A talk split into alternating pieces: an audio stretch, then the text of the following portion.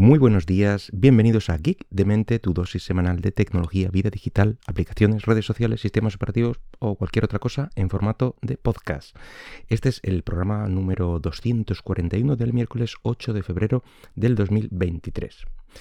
Los que llevéis, eh, asiduos a este podcast y llevéis ya bastante tiempo, bueno, pues sabéis que mi sistema operativo personal es, eh, es Linux Ubuntu, concretamente, y viene siendo así desde finales mm, del 2018, en que instalé eh, Ubuntu 18.10 en mi portátil personal, y bueno, os lo conté en el programa mm, eh, que podéis revisar si, si queréis, y bueno, pues he ido mm, actualizando, he estado actualizando desde entonces y he pasado por todas las versiones posibles, eh, tanto las de largo soporte como las normales. Y bueno, pues también probando diferentes gestores de ventanas disponibles para Ubuntu, siempre dentro del mismo. Es decir, no, no he reinstalado desde cero nunca otro, otro Ubuntu ni nada, simplemente ha sido actualización sobre actualización, ¿vale?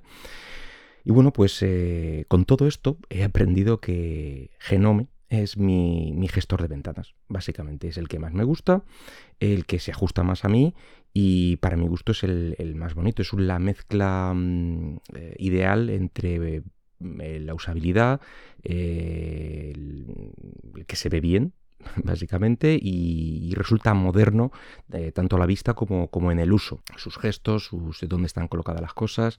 Eh, pero bueno, también es verdad que yo soy de esos raros a los que les gustaba de alguna forma el Windows 8, o sea que tampoco toméis mis gustos como, como la Biblia, ¿vale? Es algo personal, cada uno puede gustarle o no. Y este es el mío.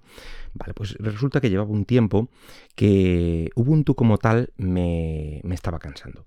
Eh, su relación con mi portátil, eh, bueno, pues estaba dejando de ser todo lo idílica que, parecía. En el arranque, por ejemplo, eh, habían empezado a salir ciertos mensajes desde hace un par de instalaciones, de, versiones, un par de mensajes de warnings, no, pasaba nada, no eran relevantes, pues algo que la BIOS no soportaba tal cosa, tal, pero no quedaba un arranque limpio, saltaban ahí esos mensajes y luego ya procedía el arranque normal del sistema. Eh, bueno, eso a mí me supone un, gran drama. Aunque ya he aguantado eh, bastantes meses con eso, mm, ya me había cansado. Luego, en el arranque, cuando eh, no me recuerdo en qué versión pusieron eh, junto al, arranque, o sea, al, logotipo de la marca del portátil, en mi caso HP, pusieron el spinner y la marca de Ubuntu, de Linux, tal y cual, pues eh, le da aspecto mm, eh, de que está todo enlazado. De que el sistema viene de fábrica, por así decirlo, y que se lleva bien, vamos. Y con tanto cambio de, sabor del gestor de ventanas y de Ubuntu y tal y cual, eh, no, ya no tenía eh, el, icono oficial, digamos, de Ubuntu, sino que se me había quedado pues el de otro Ubuntu. No me acuerdo si el de Ubuntu Budgie, que cuando lo probé, o no recuerdo cuál, pero no tenía el, oficial. Y bueno, también estaba un poco ahí descontento con eso. Y eh, bueno, principalmente mi problema con, con Ubuntu está siendo la obligación en adoptar y abrazar Snap a toda costa.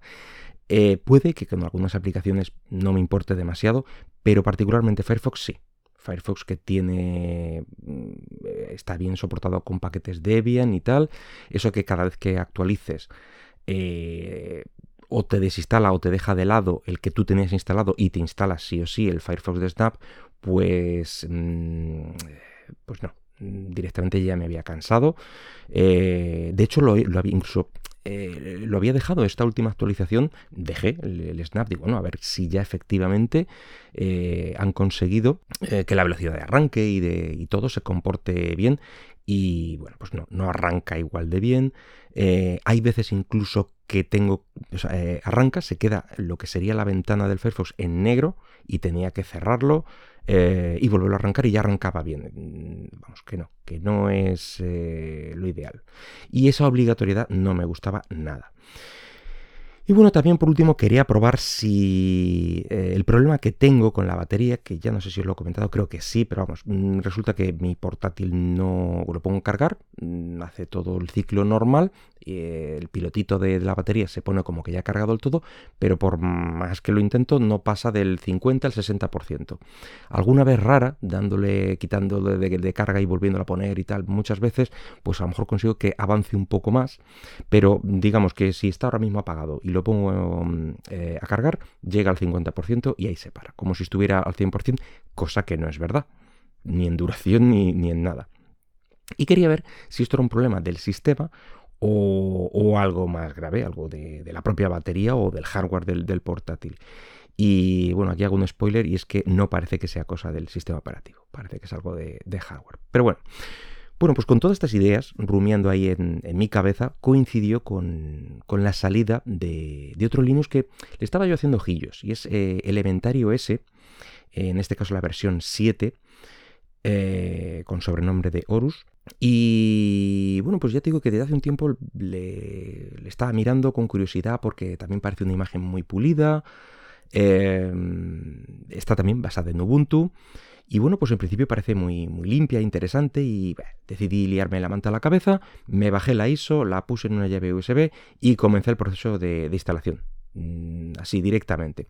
Bueno, aquí lo normal habría sido pues hacer un backup, guardar ficheros, revisar, em, todo ese tipo de cosas que se te puede ocurrir cuando formateas, por así decirlo, un, ordenador para instalar un sistema operativo nuevo.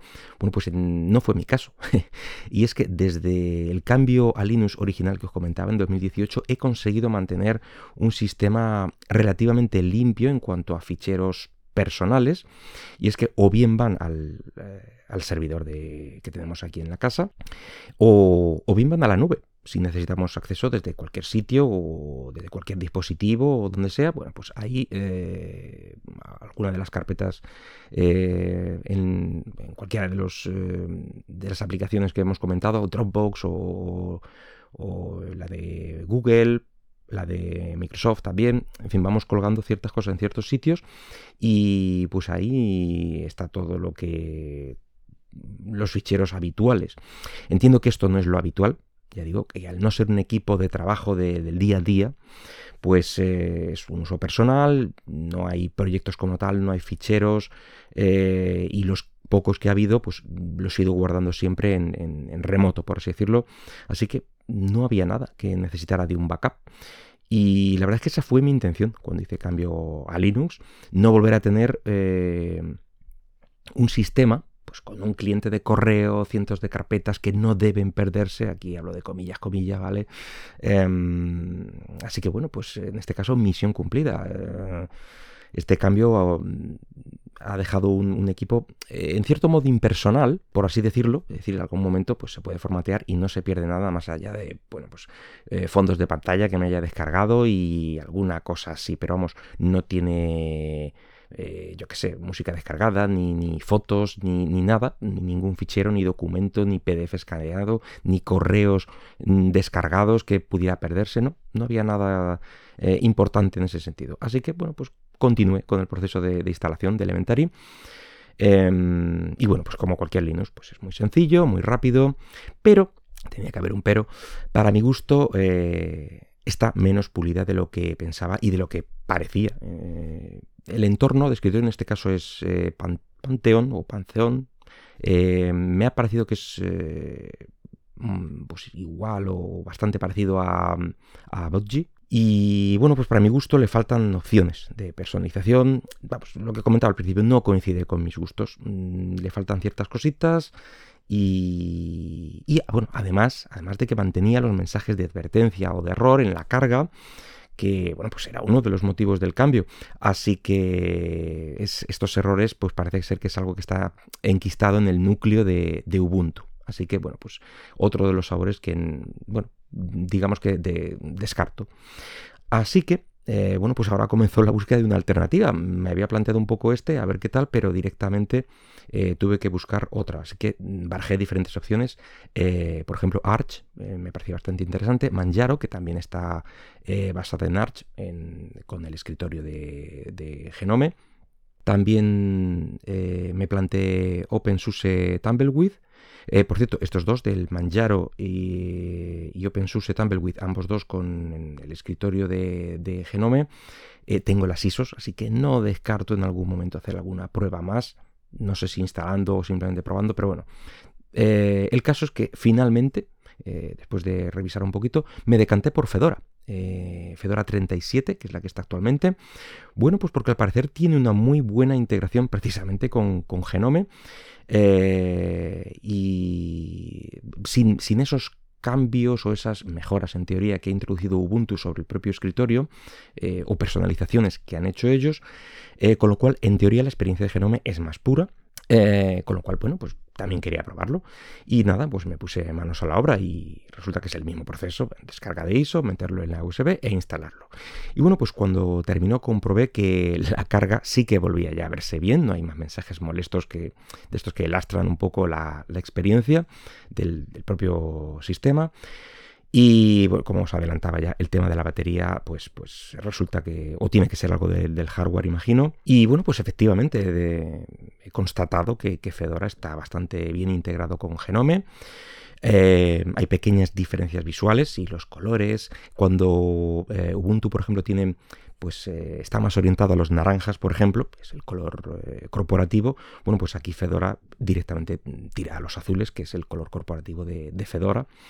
Y las fuentes también tienen unas pequeñas eh, diferencias, mm, se ven igual de bien o mejor, me, gusta con las fuentes que han elegido. Eh, realmente muy parecido, es el mismo entorno de ventanas, con lo cual mm, el cambio no es que haya sido muy fuerte, pero bueno, sí que hay ciertas diferencias entre tener uno y otro. Eh, por ejemplo, en este caso no está esa barra de aplicaciones lateral muy clásica de lo que es Ubuntu, arrastrado un poco de aquella intentona de tener su propio gestor de ventanas y que le salió un poco raro Mm, pero sí se trajeron ese concepto eh, que yo ya lo bajé a un hacerlo doc, etc. Mm, en este caso no había esa, barra, pero sí que había un tablero eh, al que puedes fijar aplicaciones, pero por defecto este tablero solo aparece cuando entras en, la visualización de actividades, que no sé si se llama así.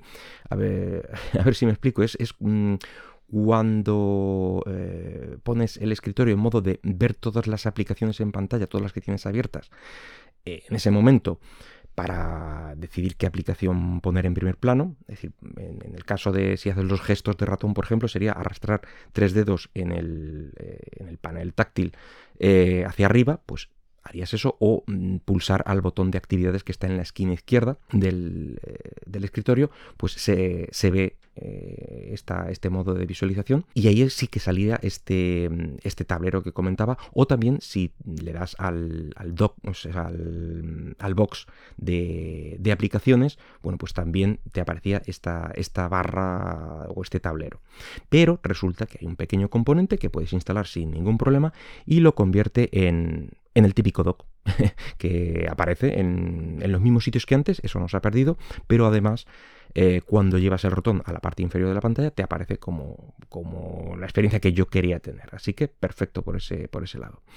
Y lo siguiente es instalar, por supuesto, el Genome Twix, que para dejar todo un poco pues a mi gusto. Por ejemplo, lo de quitar la esquina activa, eso de actividades, puedes o pulsarle o simplemente llevar el ratón a la esquina. Y eso a mí particularmente no me gusta, me salta demasiadas veces. Eh, o por ejemplo, el tener el touchpad en, en clic por, por zonas, me gusta más que lo de un dedo, dos dedos o tal. Eh, yo prefiero pulsar el, botón o a la izquierda o en el centro o a la derecha para que se comporte como si fueran los tres botones del, ratón. Y eso se puede hacer desde aquí, también mostrar el porcentaje de la batería o por ejemplo mostrar la fecha y hora en condiciones con el, día de la semana que es, etc. y bueno, luego ya está la, la instalación de las aplicaciones eh, que consideres pues, necesarios. En mi caso han sido Audacity, eh, Chrome, eh, aunque no es mi, mi, navegador habitual, siempre me gusta tener uno, o en particular Chrome, por si acaso hay alguna web que no se ve bien en el otro, bueno, pues tenerlo de, respaldo, digamos. KO Reader, o Chaos Reader eh, como lector de ficheros EPUBs y creo que también lee otro tipo de ficheros, eh, VLC como, bueno, pues como visor de, vídeos, Visual Studio Code para tener un, entorno de desarrollo decente y, y bueno, yo creo que no me dejo nada. Y bueno, evidentemente, con el tiempo todas las aplicaciones instaladas pues eh, irán creciendo. Eh, yo no he instalado más de momento porque LibreOffice, Firefox y todas estas cosas pues ya vienen preinstaladas. No venía con muchas preinstaladas, pero estas sí y son las, las principales que suelo usar, así que pues no he tenido que molestarme más. Eh, bueno, así que con esto pues tengo, tengo el sistema ya funcionando una semana y media más o menos con Fedora 37 y de momento la verdad es que muy contento. Solo he tenido que hacer hincapié eh, en la instalación de códex de vídeo, eso sí hay que eh, marcarlo, que por defecto no había nada. Y si los instalabas un poco a tontas y a locas, bueno pues eh, se veían los vídeos a trompicones, sí que los reconocía, pero se veían mal, pero siguiendo las tres o cuatro instrucciones que me encontré en los foros donde busqué, pues ya está todo correcto y no hay ningún problema, eh, así que el multimedia no hay ningún problema en, el sistema. Eh, lo único, bueno, pues tengo que acostumbrarme al nuevo sistema de instalador de dependencias, que es DNF en lugar de APT. Bueno, es muy parecido, pero hay que acostumbrarse a todo. Eh, porque yo soy de instalar las aplicaciones desde la línea de comandos, eso sí. Pero vamos, que, ya lo he probado y es tres cuartos de lo mismo. Eh, comentarios, bueno, pues puede que el arranque mm, tarde un segundo o dos más que con Ubuntu. Eh, puede que sea una percepción del, porque antes salía esos mensajes que comentaba y ahora directamente sale em, spinner de, carga y me cabré antes tanto que parecía que tardaba menos. no lo sé, pero es la, sensación. O tarda lo mismo o puede que un segundo más. No lo sé. Pero bueno, todo queda, si tarda un segundo más, todo queda compensado por, por la experiencia en sí.